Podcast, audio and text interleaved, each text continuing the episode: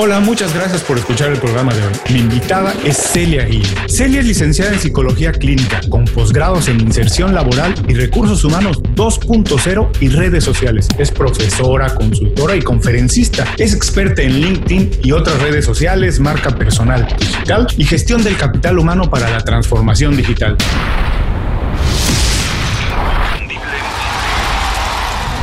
Esto es Inconfundiblemente. Aprende a ser tu mejor versión. Celia, bienvenida inconfundiblemente. Muchísimas gracias por hacer tiempo para platicar con nosotros. Celia, cuando alguien te conoce por primera vez, ve que eres psicóloga clínica, pero que estás trabajando en redes sociales con una experiencia impresionante en LinkedIn, en marca personal, ¿cómo puedes explicarlo para que todo el mundo entienda qué haces, a qué te dedicas, cómo te ganas la vida? Bueno, primero muchísimas gracias Julio por la invitación. Espero que la charla esta sea útil a tu comunidad y les aporte algo de valor. Eh, ¿Qué hago?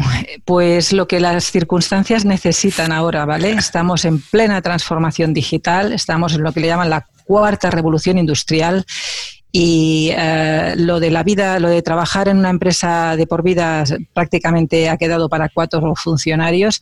Entonces, este trabajo por proyectos necesita que tengamos una muy buena marca personal offline y online en Internet para ir pudiendo encadenar estos proyectos, ¿vale? Que muchas personas sepan para qué servimos, cuál es nuestra propuesta de valor y por lo tanto el cliente venga a buscarnos a nosotros y repito, podamos encadenar proyectos en este entorno buca, ¿vale? Y de, de incertidumbre en el que estamos. Bueno, te podrás imaginar que a partir de esto me despierten muchísimas preguntas. Vamos a ir poniendo en orden eso y vamos a ir poco a poco hacia ello. Pero a ver, te imaginarás que soy muy inquieto. Así es como tuve la fortuna de conocerte. Entonces, ahora que yo leo muchas cosas sobre desarrollo profesional, sobre la cuarta transformación digital, cómo están cambiando las oficinas, cómo hoy el teletrabajo, casi casi obligados hemos estado, bueno, realmente hemos sido obligados a trabajar desde casa, quien no lo hacía. Hoy en día se habla de que cada día va a ser más, que las oficinas están evaluando si regresar a las oficinas o no. En fin, están cambiando muchas cosas. Y uno de los temas que siempre aparece en la palestra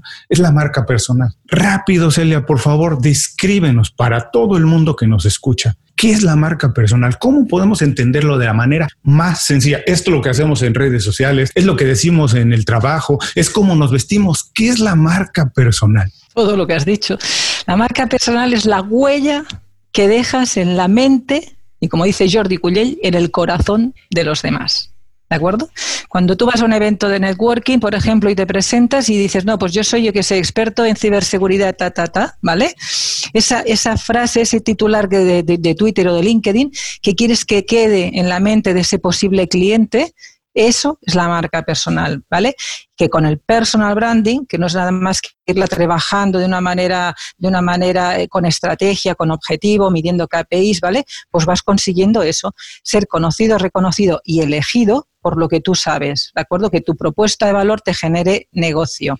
Y no tanto tengas que ir a buscar clientes como antiguas, antiguamente, ¿no? En plan vendedor de enciclopedias para que nos entendamos, sino que el cliente, los proyectos, las propuestas, las sinergias vengan a ti. Pero la marca la tenemos todos, ¿de acuerdo, Julio?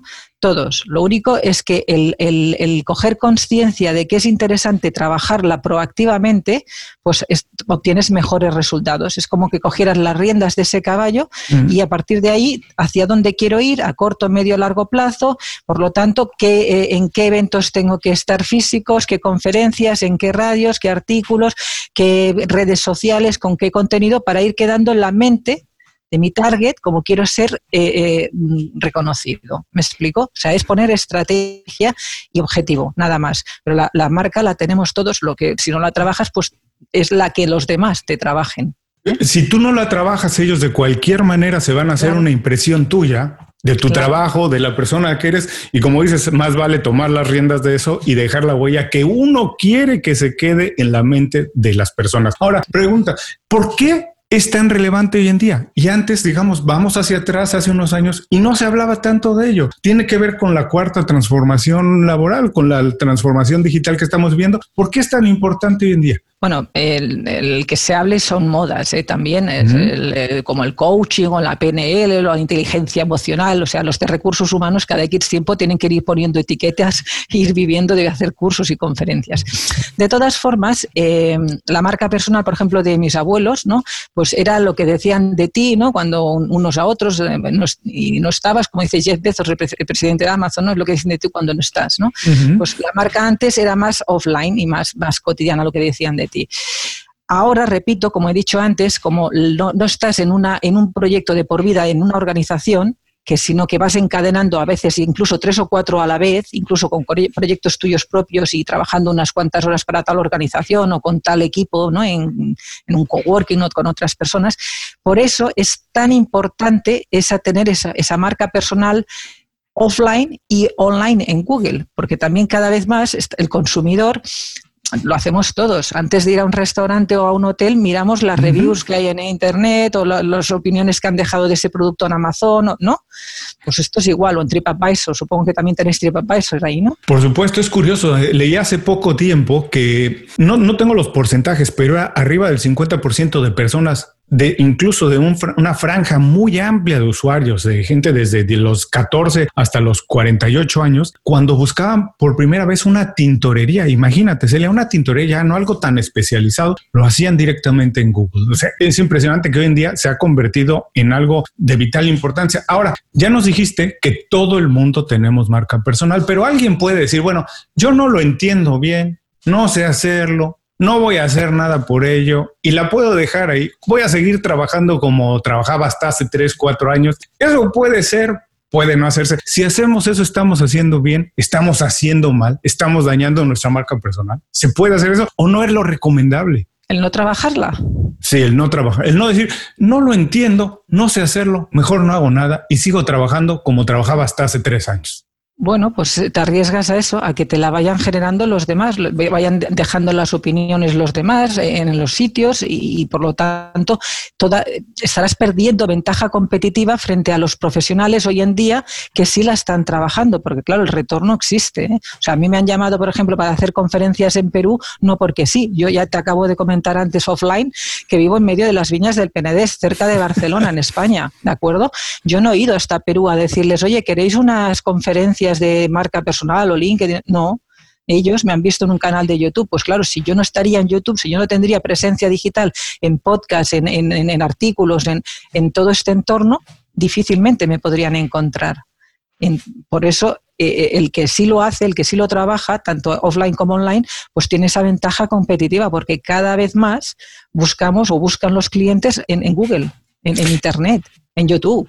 ¿Me explico? Claro, es curioso porque, por ejemplo, hablamos hace poco de que todo el mundo la necesita. Hablamos de que hoy incluso para buscar una tintorería, las personas lo hacen en Google, en, una plataforma digital. Eso quiere decir entonces que un contador público, un dentista, un abogado, cualquier persona tiene que hacerlo. Y hoy en día todos la verdad, o prácticamente casi todos estamos en redes sociales. Hablamos también de que es offline y online, el trabajo de la marca personal, pero ¿cuál es la relación directa de la marca personal y las redes sociales? Es exactamente lo mismo. Todo lo que hacemos en redes sociales impacta nuestra marca personal. O podemos dejar alguna cosa fuera, esto no, esto sí. Todo lo que hacemos tiene que ver, impacta nuestra marca personal. Es que no hay una regla escrita, Julio. Mira, cada persona, yo soy psicóloga, ¿vale? Cada uno se siente cómodo de una manera de vivirlas. Las redes sociales, que hay más de 500, no te lo pierdas, ¿vale? Ahora la última que está revolucionando todo el mundillo este es TikTok, ¿vale?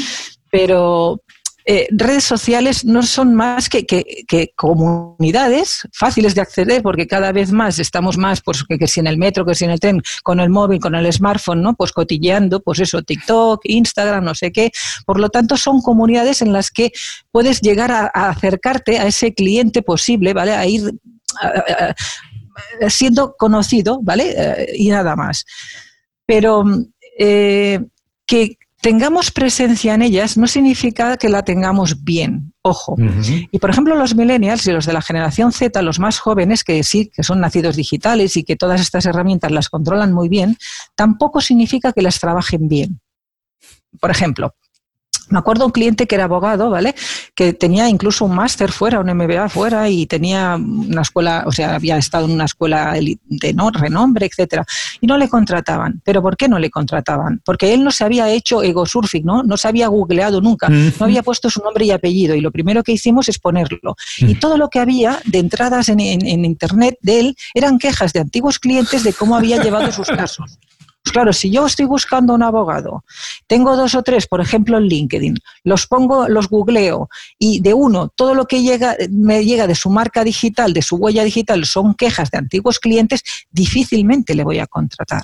¿O no? Claro, por supuesto. Pues, entonces, eh, eh, no se trata de tener presencia en las redes porque sí, se trata de tenerla bien. Otra cosa, por ejemplo, dicen, no, pero ya tengo Facebook, pero si lo tienes cerrado para tu familia y tus amigos, no lo tienes. No puede entrar un, reclutador desde fuera y darte una oportunidad en plan net hunting, o no te puede acceder un cliente y pedirte un presupuesto. Entonces, si lo tienes cerrado en Facebook para tus amigos y tu familia, muy bien, pero con otro correo electrónico, ábrete otro Facebook, porque todavía sigue siendo pues, la red más utilizada, todavía, aunque va perdiendo eh, usuarios, etcétera, etcétera, ¿vale? Y sobre todo usuarios activos, pero bueno, es una comunidad de más de 1.400 millones que no, podríamos no desatender. Pues con otro correo electrónico abres presencia y la trabajas pseudo profesionalmente. Y una cosa voy a decir, mirar, no sé a quién se lo oí, con lo cual no puedo poner el nombre, pero una, una expresión que me gustó mucho. La marca personal es como un bosque, ¿vale? Eh, va creciendo silenciosamente, los árboles, ¿vale? Van mm. creciendo poco a poco, lentamente, pero un tuit desafortunado, un tuit contra no sé quién político, no sé qué religioso, no sé qué de tema de actualidad que sea candente, es como un árbol que se rompe. Hace más ruido un árbol rompiéndose en un segundo que todo un bosque de años de ir creciendo. O sea, en un tuit puedes destrozar la marca personal que te has ido generando en cinco años de construirla bien, poquito a poquito, como una hormiga. ¿Vale? Ojo, antes de hacer clic, pensar dos veces, ¿eso suma o resta que estoy poniendo en stories de Instagram o en, yo qué sé, en pools de LinkedIn? ¿Suma o resta mi marca? ¿Me puede hacer acercar clientes o perderlos? Y a partir de ahí decides si haces el clic. Me encantó esto que dices de antes de dar el clic, pensar esto suma o resta. me parece que eso debería ser casi un mantra que usemos en las redes sociales, en todas las redes sociales, porque siempre antes de comentar, retuitear, eh, crear algún contenido, vale la pena sentarnos, tomar un segundo. Ahora vivimos muy rápido, pero tomarnos un momentito y decir esto me va a ayudar o me va a perjudicar. Esto me va a acercar a quien quiero con quien quiero trabajar. Esto va a acercar a mis clientes a mí o no. Ahora, se le comentaste que hay casi 500 redes sociales o más de 500 redes sociales y seguirán creciendo. ¿Todas las redes sociales son iguales? ¿Podemos más o menos comportarnos de la misma manera en todas las redes sociales? ¿O hay quien puede decir, bueno, yo en Facebook me comporto de X manera, en LinkedIn me comporto de otra manera, Twitter lo utilizo para más? ¿O deberíamos tener más o menos todo bajo un mismo paraguas? Bueno, pues también depende de tu estrategia y de cómo seas tú. Si eres más extrovertido, introvertido, lo quieres más para nivel de ocio o lo quieres más para nivel de negocio, pues abrirás en más o menos y las trabajarás de una manera o en otra. En cualquier caso, supongamos que las trabajamos a nivel profesional, ¿vale? Para generar negocio, pues no sé, un dentista, por ejemplo. Eh, ¿Qué redes debería abrir? Pues en las que esté tu posible cliente. si tú te va a contratar un chaval joven que igual está en Snapchat de, de no sé, 16, 8, pues probablemente no. Entonces, quizás no sería la red a trabajar, ¿de acuerdo? Entonces, ¿dónde podrías ir? Pues no sé, a un LinkedIn, sí o sí para mí, porque tienes tu portfolio a nivel mundial en la principal red social, que ya tiene más de casi 700 millones de, de profesionales a nivel mundial, ¿vale? Y por lo tanto, ahí te podría ir bien. ¿por qué no en Instagram, donde puedas volcar un contenido más humano? ¿Veis cómo estoy diferenciando? Por ejemplo, LinkedIn generarías marca de un nuevo artículo, de no sé qué, que has ido a tal congreso, que estás al día, por lo tanto, de tu sector dentro de lo que es el tema de la, de la bueno, del tema dental. Y en cambio, en Instagram, pues igual lo que harías es acercarte más humano a tus posibles clientes, ¿no? Y, no sé, en IGTV hacer un pequeño vídeo de, de, alguna novedad, en, en, en, tu, en tu muro a publicar una foto de que has estado en tal congreso, eh, no sé, un poquito más, más, más humano, más informal. Y así en cada una trabajarías en función del lenguaje que tiene cada una. Twitter, por ejemplo, permite muchísimas publicaciones en un día, puedes hacer 10 tweets y en cambio en otras redes pues es otro tiempo, ¿no? Más, más así. Y Twitter es más como titulares y y para conectarte con el mundo, con la actualidad. Y, por ejemplo, Facebook pues, te permite más sosiego, más acercarte a una, a, una, a, una, a una franja de intermedia de edad, etcétera, etcétera. O sea, depende de tu estrategia que quieras conseguir y respetando cada red sus reglas de juego. Me encantó esto que dices de que cada una tiene sus reglas y es casi, casi como manejar diferentes lenguajes o idiomas, ¿no? Hay que entender cuál es el de LinkedIn, cuál es el de Instagram, cuál es el de Twitter y hay que un poco entenderlos y aprenderlos porque si no, lo que publiquemos ahí va a ser casi como gritar, pero en un lenguaje donde nadie nos va a entender, nadie nos va a escuchar porque no estamos hablando la lengua que las personas que están actuando en esa red social están funcionando. Ahora, dos secretos que me gustaron mucho de lo que dijiste. Hay que ser humano en las redes sociales porque la gente quiere conectar de esa manera con un posible eh, proveedor o cliente o lo que sea, hay que ser un poco humano, dejar ver un poco de nosotros. Y esto que también me parece que es importante, que dijiste que el secreto debería ser pensar si el cliente está ahí o la persona con la que quieres interactuar. Deberíamos entonces a lo mejor entender esto un poco con más inteligencia emocional, esta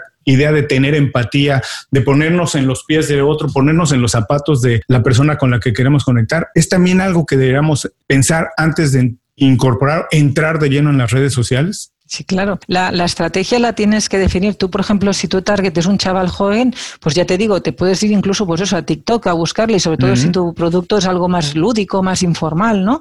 ¿Por qué no? Y en el lenguaje y en el formato que ellos aguantan. Un chaval de, no sé, de, 18, 20 años, te consume muy bien imágenes y vídeos muy cortitos, muy, muy, muy, muy, con mucha rapidez, un lenguaje coloquial muy cercano, muy informal. Eso no es la manera de acercarte, por ejemplo, a un senior que es más mi target, ¿no? Que igual pues requiere un artículo bien desarrollado en PDF y colgado en SlideShare, que es propiedad de LinkedIn, bueno, de, Microsoft en última instancia, ¿de acuerdo? Donde él pueda leer tranquilamente todo un desarrollo de, varios, de varias, varias páginas. Entonces, em, el, cómo acercarte depende de la edad, del poder adquisitivo, de la cultura, de, muchos factores, ¿eh? porque eh, si, por ejemplo, eh, eso, el, formato o el día o la hora, me acuerdo un curso de aquí de para, para chavales jóvenes, para chicos muy jóvenes de garantía juvenil de un ayuntamiento que publicaba en Facebook y a las, a las, a las 8 de la mañana de un sábado en Facebook a las 8 de la mañana de un sábado no hay ningún joven, no hay ningún joven, están volviendo la juerga y están durmiendo, y menos en Facebook. Entonces, ¿no se me llena el curso? Evidentemente, ¿me explico? Entonces, tienes que, saber muy bien en qué redes, con qué formato, qué, días, a qué horas, y para acercarte, y como tú dices, empatía, ponerte en la piel del otro, si eso que le estás eh, ofreciendo es interesante para él, y no elegirlas en función de las que te gustan a ti. ¿no? sino en, en las que donde está tu cliente. Esto me gusta mucho ya. Y como hablamos antes, y que, te platicaba un poco de nuestra audiencia, nuestra audiencia son emprendedores, eh, principalmente, mayoritariamente, profesionales independientes, autónomos o personas que trabajan en un, digamos, en un nivel de gerencia en compañías corporativas. Para ellos, vamos a ver si podemos hacer rápidamente un ejercicio, un poquito de ejemplos de cómo comportarse en una red social. Dime si estoy correcto, que deberían todos ellos utilizar, que es LinkedIn. ¿Y qué debería ser lo que hagan? ¿Qué deberían postear? Cómo se pasaron el fin de semana. Para empezar, deberían poner una fotografía profesional o no, eh, qué hicieron el fin de semana, si descubrieron una nueva cerveza que les gustó o si deberían comportarse de otra manera, si deberían de utilizar otro lenguaje y qué es lo que deberían de estar haciendo en LinkedIn para aprovecharlo de la manera más óptima, eficiente. Bueno, para mí LinkedIn es la más potente, eh, así, ¿no? En cuanto a negocio y para un senior. ¿Por qué? Porque para mí es un espacio de networking brutal, un espacio de networking mundial, mm. ¿vale? Pensar que yo en LinkedIn puedo estar hablando con el empresario no sé qué de Tokio o con eh, estarme informando de las novedades que hay ahora o las tendencias que están en, Estados Unidos o qué nueva fábrica se abre, yo qué sé, en Corea del Sur. Entonces, para mí LinkedIn es eh, mi ventana al mundo para estar al día de mi sector, ¿eh? que congresos, ferias, seminarios, novedades, mm, eh, influencers están eh, abriendo mercado. ¿eh? Entonces me permite estar al día de mi sector. Eso una. Dos, me permite hacer eso, contactos, networking, ¿vale? Con posibles clientes, proveedores, inversores, ¿vale? Y a un clic, a un clic en medio de las líneas del PNDES tengo todo el planeta, todo el planeta, digamos, digitalizado. Eso, eso, por mucho que vaya a eventos presenciales de Mobile World Congress o tal, no tengo esa capacidad de, en acceder y quedar para hacer un Skype o hacer cualquier cosa, ¿vale? Un Zoom o cualquier cosa, de cualquier reunión con Microsoft Teams de, negocios o lo que sea, no lo tengo, porque no, no, no, se puede poner todo un planeta allí, ¿vale? y, con, y, con, y con LinkedIn sí lo tengo. Entonces, evidentemente, tener un perfil como Dios manda. O sea, yo no, si yo llego al perfil de un arquitecto que no tiene foto, que lo tiene medio abandonado, que no está bien cumplimentado, que miro su actividad y hace días o meses que no entra ni en LinkedIn ni publica nada, pues yo entiendo que no está sacándole jugo a esta red, ¿vale? Y principio no me llama ni siquiera a pedirle ser contacto.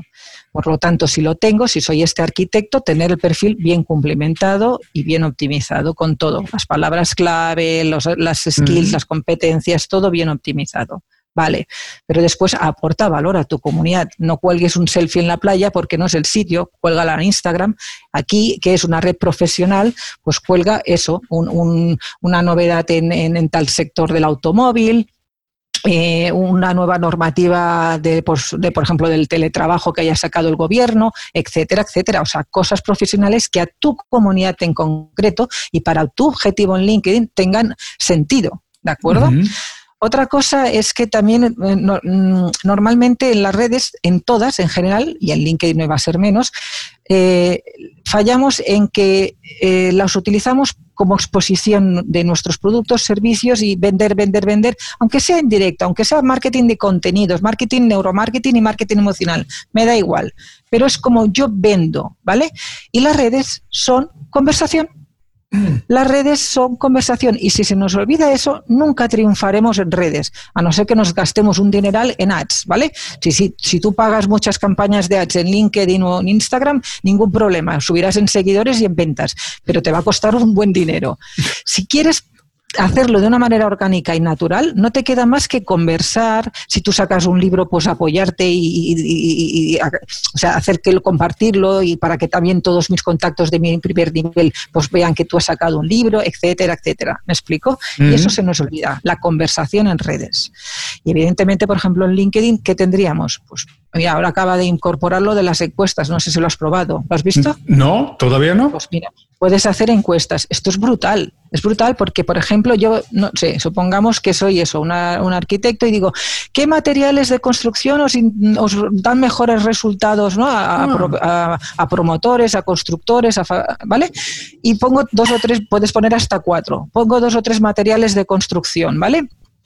Pues yo veo todos los otros arquitectos o, paletas o manobras o constructores o lo que sea que han utilizado esas. Pero ves las personas en concreto, ¿eh? no solo los mm. porcentajes. Por lo tanto, luego puedes ir a esas personas en concreto y acabar de cerrar el negocio, madurarlo, porque sabes lo que han contestado. Eso es súper potente. Luego tienes artículos, por ejemplo, que puedes hacer en Pulse, que han perdido pistonada desde que ahora está fomentando a tope lo del LinkedIn Live, ¿no? El tener el LinkedIn en directo, el vídeo en directo, pero aún así yo haría un artículo, por ejemplo, una vez al mes. ¿Por qué? Porque posicionan Google. O sea, desde Google te pueden encontrar esas publicaciones que haces en Pulse. En cambio, las publicaciones cortas en Muro no, no, no, no sé, aparte de que caducan al poco tiempo, no posicionan fuera de la red.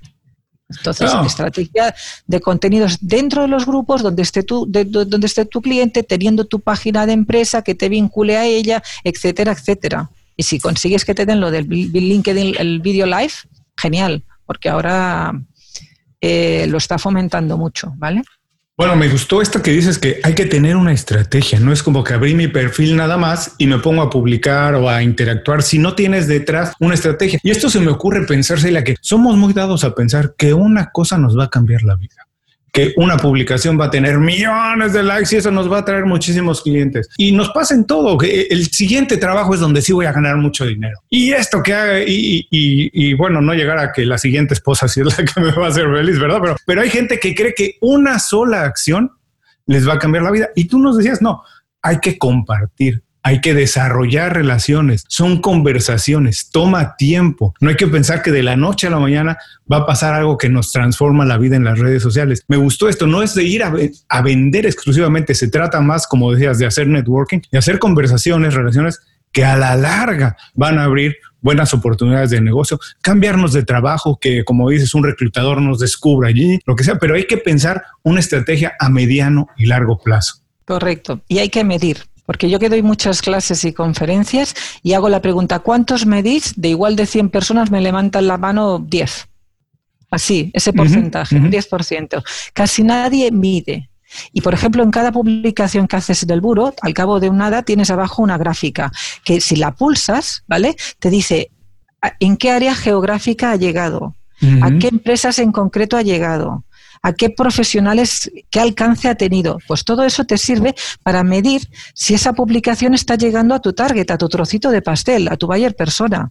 Porque si tú, por ejemplo, te estás enfocando porque haces aplicaciones de móvil para el sector turístico y por lo tanto te interesaría gente que tiene, pues eso, agencias de viaje, hoteles, no sé qué, esas personas que te contratarán tu aplicación de móvil. Y en cambio ves que, te están llegando gente de otro país que no que se dedica a hacer juguetes, pues dices, hombre, me estoy equivocando. algo mal estoy haciendo. Algo por lo tanto, no tendré retorno, no tengo ROI, ¿vale? Retorno de inversión. Y no mide la gente, no mide el SSI, por ejemplo, que bueno, está bien mirarlo una vez al mes, es un indicador, el Social Selling Index, que te dice entre 0 y 100 qué nota, digamos, marketingianamente te está, te está dando LinkedIn, ¿no? De cuánto le está sacando jugo. Luego también, quién ha venido a ver tu perfil, eso es importante porque si yo, por ejemplo, he entregado presupuesto a 10 a 10 eh, personas, ¿no? a 10 empresas, y tres de ellas han venido a ver mi perfil, ya me está diciendo que están más interesadas o les ha molestado en venir a ver quién soy. Pues esta sería una llamada, una contraoferta, una visita física. Entonces, ¿quién ha venido a ver tu perfil? Y luego el otro indicador que es clave es en cuántas eh, búsquedas ha desaparecido por semana. ¿Vale? Que LinkedIn ha enseñado tu perfil por palabras clave que han buscado por búsquedas avanzadas tu perfil cuando buscaban, por ejemplo, un experto en SEO, un experto en ciberseguridad, un experto en Big Data. ¿Me explico? Entonces, eso tampoco lo mira la gente. Pues vas a ciegas, vas publicando y publicando y publicando. Igual no son los grupos correctos o a las horas correctas o los días correctos. Si yo, por ejemplo, quiero posicionarme en un país X de Latinoamérica y estoy publicando desde Barcelona, a las horas de Barcelona, ellos están durmiendo, no me ven.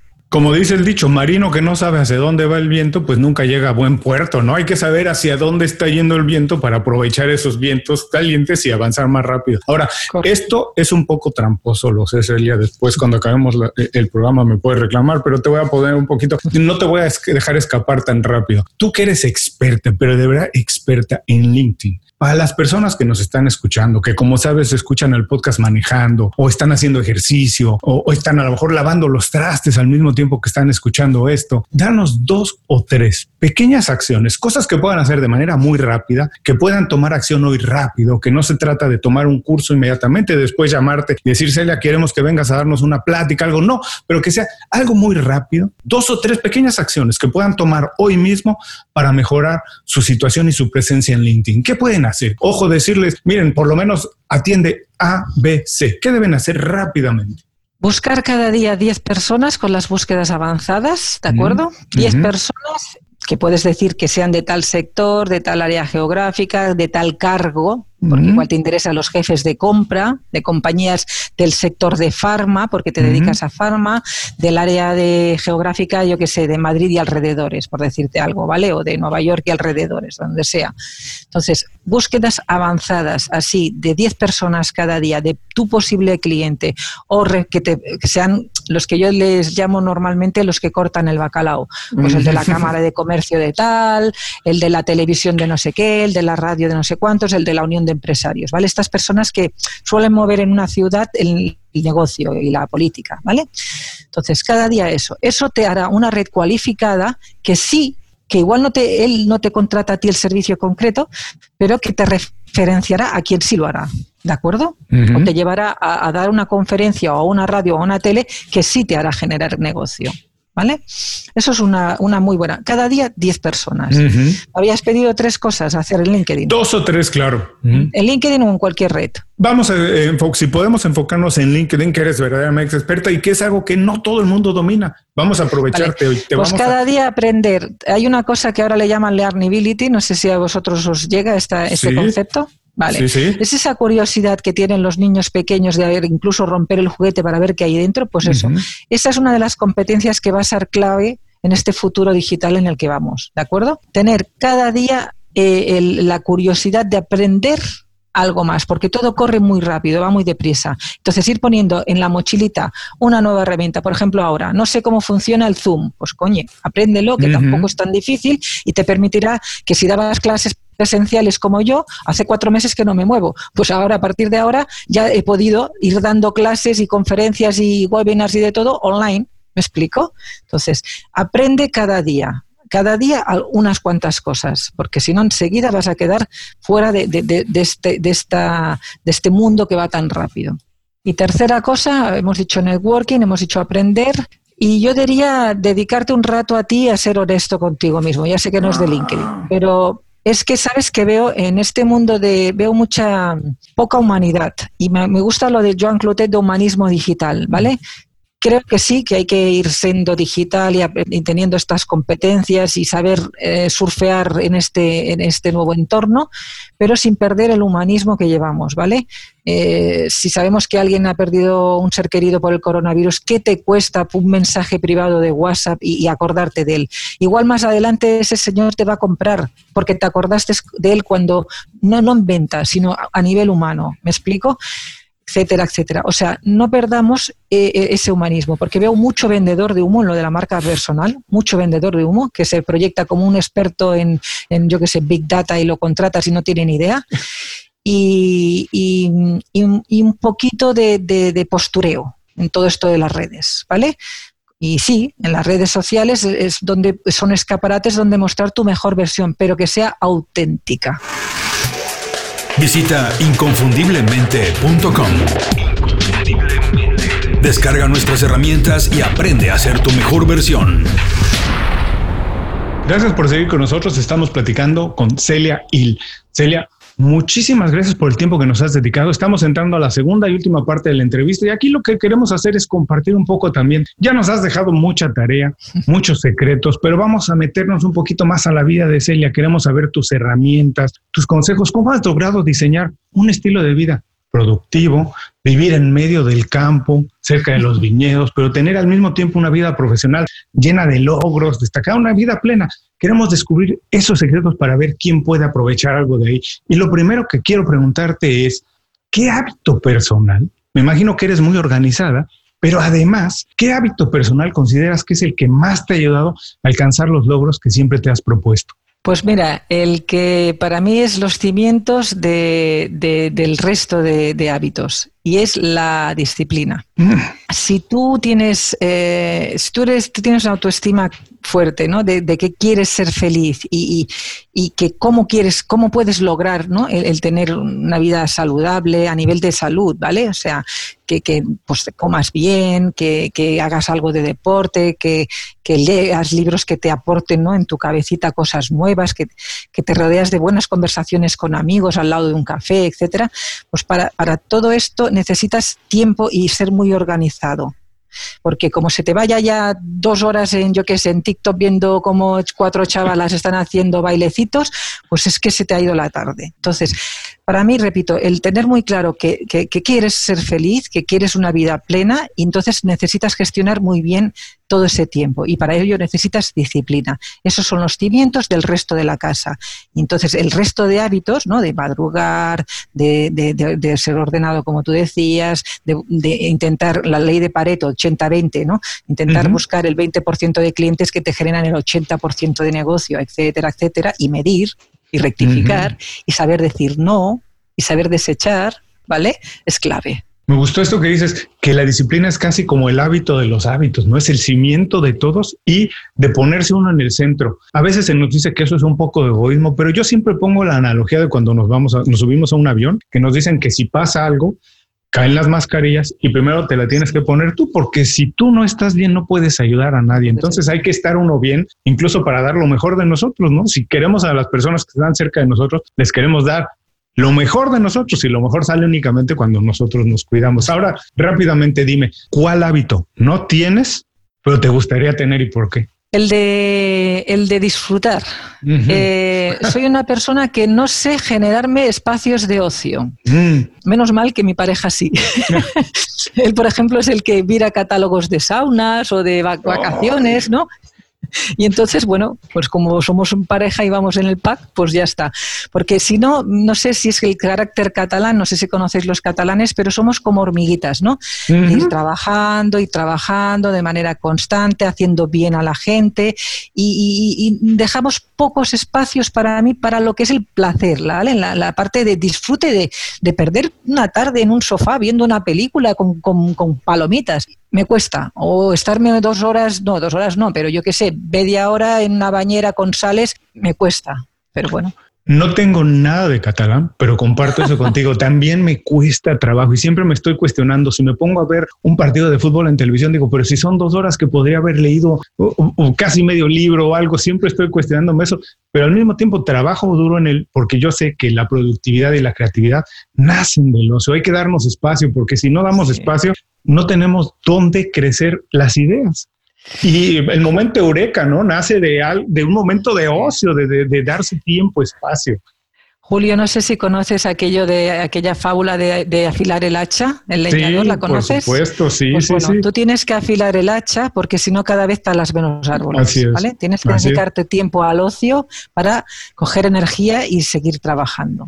Ahora, además de esto, también eres experta. Nos has dejado ya por ahí algunas píldoras de conocimiento, pero dinos, por favor, ¿cuál es el secreto de tener una buena red de contactos. Hoy se habla de que casi, casi es imposible ser un profesional exitoso si no tienes una red de contactos. Es más importante conocer a quien sabe hacerlo que saber hacerlo. No hay que tener una buena red de contactos a la cual le puedas llamar, nos contraten, tú los contrates, colaboremos, eh, nos refieran. ¿Cómo se hace eso? ¿Cómo se hace para tener una buena red de contactos? Pues mira, yo no sé cómo se hace y me hace gracia que vayas diciendo lo de experta, experta, porque no me considero experta. Eh, pero eh, yo creo que el, tener una buena red de contactos eh, es cuestión de acordarse de ellos cuando no los necesitas. Eso, qué bueno.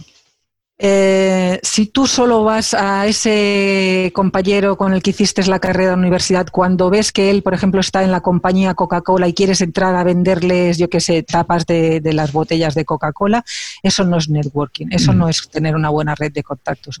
Tú tienes que ir mimando a, a, tus conocidos, ¿vale? Eh, que has ido haciendo a lo largo de tu carrera profesional, pues en los estudios, en el barrio, jugando en la calle, en, eh, en, lo que sea de ocio, si vas en bicicleta o juegas a pádel, ¿vale? En las distintas empresas en las que has estado, en las distintas escuelas de negocio, etcétera, etcétera. Pero tienes que ir, pues cuando es tu cumpleaños, felicitándote, cuando ves que se le casa a un hijo, usted enviarle un WhatsApp de, oye, que le vaya bien y no sé qué, etcétera. Cuando se le muere alguien también, etcétera. Y entonces estás mimando a tu comunidad. ¿Me explico? y, no es un networking de, uso utilitario. es, es, cuidar, mimar tu red de contactos y el retorno ya vendrá. La gente tiene memoria, no te preocupes. Me gustó. El secreto es acordarte de las personas cuando no las necesitas. Qué manera tan sencilla de ponerla y es un mantra que deberíamos de tener siempre. Celia, por favor, esto también es un poco difícil para alguien que le gusta aprender y leer, pero recomiéndanos un libro, un podcast, un blog, una película, lo que quieras recomendarnos que las personas puedan utilizar como una fuente de información o de inspiración y dinos por qué no lo recomiendas. Ah, pues mira, ¿te, ¿puedo ser dos? Sí, por favor, con mucho gusto. Mira, voy a, voy a recomendarte, yo, yo suelo caminar, tengo un perrito, ¿vale? Entonces cada mañana camino una hora eh, con el perrito por las viñas, por los viñedos, mm. y voy, voy oyendo podcast, por eso también te oí a ti y tal, ¿vale? Entonces, hay dos podcasts, y además me has dicho que tienes emprendedores dentro de tu comunidad. Uno se llama Lunes Inspiradores, está en Evox y en otras plataformas. Lunes Inspiradores, ¿vale? Lo lleva David Tomás y Edu Pascual. Y, creo que para personas que están pensando en emprender o que quieren, eh, eh, como otros emprendedores han llegado a, pues no sé, a ser Ferran Adrià o Karma Roscalledas o no sé quién de Amazon, ¿vale? Pues cada día, en 20 minutos, media horita, invita a un, a un emprendedor cómo ha ido eh, em, haciendo su negocio desde la nada, ¿de acuerdo? Y creo que es muy, es muy inspirador, a mí como mínimo. Y otro, que yo soy del mundo de recursos humanos, otro podcast también que me gusta mucho, es el de El futuro del trabajo. También ah, está en varias plataformas, Evox, etcétera. El futuro del trabajo, ¿vale? Lo lleva Santi García y, y bueno, sus socios y tal. Y toca no sé, tiene la cualidad de ir invitando a gente de recursos humanos, gente que tiene mucho peso en las compañías eh, y que mueven equipos, ¿no? Equipos capital humano. Eh, y no sé, yo aprendo mucho, aprendo mucho porque van tocando cada día un tema distinto de, de, gente que, que realmente tiene poder en las organizaciones. Y me va genial para estar al día. No se olviden que las ligas directas a las recomendaciones de Celia estarán en las notas del programa, pero fíjate, curioso, otra cosa que compartimos, yo soy también un fanático de lunes inspiradores. Hace mucho tiempo ya estuvieron por aquí en el programa David Tomás y Edu Pascual. Quien quiera escucharlos, vaya también en la búsqueda, en la barrita de búsqueda de Inconfundiblemente, nada más ponga Edu Pascual o David Tomás y les va a aparecer el episodio que hicimos con ellos. Soy fanático de ellos, me encanta, es la mejor manera de empezar un lunes en la mañana, de verdad, porque todas las historias siempre tienen algo con lo que uno se puede relacionar. Me gusta que hablan de los problemas reales de los emprendedores. La vida no es una línea recta, así que hay que aprender de los errores de otros. Ese es el verdadero atajo. Por eso me gustan mucho lunes inspiradores. Celia, por último, ahora sí, y con esto te dejo ir después para que vayas a caminar a los viñedos. Danos un buen consejo para que las personas se queden con él el resto del día y dinos cómo podemos saber más de tu trabajo, de lo que estás haciendo, conocerte o ponernos en contacto contigo. Un buen consejo. Uno nada para que sean felices. nada más. Que vivan el aquí y ahora, que dicen los de la filosofía hindú y todo esto, que nos dejemos de estar todo el día comiendo la olla. Con... Mira, yo tengo ahora, he tenido hace poco una pérdida de una amiga de toda la vida, ¿de acuerdo? Por un, por un cáncer no, no, tenemos derecho a quejarnos los que más o menos podemos poner un plato en la mesa y más o menos tenemos salud, no tenemos derecho a estar discutiendo y, tal porque nos ha adelantado este en la cola, porque nos pita este en el semáforo, por el amor de Dios. Que, estamos estresados y amargados y no tenemos motivo. Disfrutemos de nuestros seres queridos, del día a día, del minuto, ¿de acuerdo? Porque además en cualquier momento esto se puede acabar. ¿De acuerdo? Disfrutemos del aquí y ahora e intentemos hacer lo mejor, aportar lo mejor a nuestro entorno más cercano y punto. ¿Y cómo me podéis encontrar? Pues es que poniendo Celia, IL, H-I-L en Google, ya está. Porque allí ya veréis canal de YouTube, blog, web, eh, LinkedIn, Instagram, yo qué sé, Twitter, ya, ya, lo que os más os interese, pues, pues ahí os vais enfocando y descubriéndome si es que os puedo interesar. Me encantó tu consejo, me encantó porque yo comparto contigo eso. Lo normal en el mundo no es que abramos el grifo y salga agua. No le pasa a la mayoría de personas en el mundo. Así que si tenemos esa cantidad de privilegios, deberíamos estar agradecidos y dar gracias y como dices tú, ser felices. Celia, de verdad, muchísimas gracias por dedicarnos tiempo, compartir con nosotros tus consejos, ideas, secretos, experiencias. Te mando un abrazo muy grande hasta allá. ¿Cómo se llama el lugar donde estás? Que es cerca de Barcelona. Penedés, tierra de buenos vinos, Castellés y Catanias. Castellés, para los que no lo sepáis, son torres humanas que, hacen las personas humanas hacia arriba. Mm. ¿Vale? Catania son unos bombones buenísimos, ¿vale? Que también son típicos del Penedés. Y el vino del Penedés, ¿qué te voy a decir? Bueno, pues. Cuando vengas para acá, te invito a una copita de vino. Espero que la próxima vez sea en persona, ya sea en Barcelona o en Miami. Nos sentemos. También me gusta, me disfruto mucho de tomarme una copa de vino, así que lo haremos. Seguiremos hablando de LinkedIn, de marca personal y de la vida. Disfrutaremos, como bien nos dijiste en tu consejo. Perfecto, Julio. Ahí estaremos. Y a todos los que nos escuchan, con esto terminamos la entrevista con Celia Hill. Les recuerdo que todos los consejos, así como los datos para ponerse en contacto con ella, los pueden encontrar en las notas de este programa. Antes de cerrar el programa quiero pedirte dos favores. Primero, si algo te pareció interesante o motivador y conoces a alguien que se pueda beneficiar con esa información, comparte el programa con ellos. Eso nos ayuda a todos. A ti por fortalecer tu red de contactos, a ellos por recibir información útil y a mí porque más personas conocen inconfundiblemente. Segundo, suscribiéndote a nuestro boletín para recibir de manera gratuita información, recursos, consejos e inspiración para impulsar tu desarrollo profesional o crecer tu negocio. Recuerda que lo que importa no es tener un trabajo o un negocio que te dé para vivir, sino un estilo de vida donde crezca lo mejor de ti.